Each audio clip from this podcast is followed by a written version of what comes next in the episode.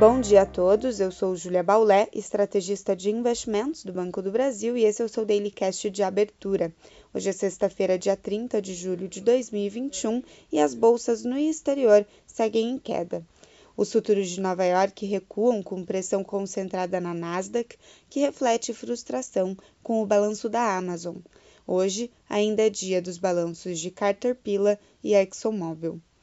Também nos Estados Unidos, a inflação PCE de junho é o destaque para o dia. Embora um resultado pressionado possa imprimir cautela, o PIB do país ontem teve crescimento abaixo do esperado e reduz a expectativa para o dado.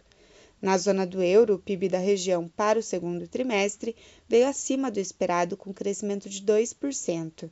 Apesar do dado positivo, o desemprego de junho para a região decepcionou e a inflação acelerou acima do esperado para 2,2% em junho, acima da meta do Banco Central Europeu de 2%.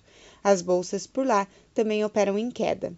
Na Ásia, as bolsas seguiram repercutindo em queda a repreensão chinesa ao setor de educação. E o minério de ferro também cai sensivelmente, com a China reformulando o setor de siderurgia. No Brasil, o exterior negativo pode pesar no mercado local, com os investidores atentos à inflação americana. Na agenda corporativa para a Bolsa, destaque para a divulgação de balanços, a exemplo da Usiminas. Na curva de juros, vale citar que ontem o IGPM mais fraco ajudou a aliviar a curva, que segue à espera da decisão do Copom na quarta-feira que vem. A alta de 1% na Selic é a grande aposta do mercado e com impacto adicional para a curva de juros hoje, a ANEEL divulga a bandeira tarifária de agosto. O risco fiscal também causa desconforto, com destaque para a reestruturação do Bolsa Família e o seu impacto dado o teto de gastos. Os dados do CAGED também são aguardados hoje e se espera a primeira queda desde dezembro do ano passado na taxa de desemprego.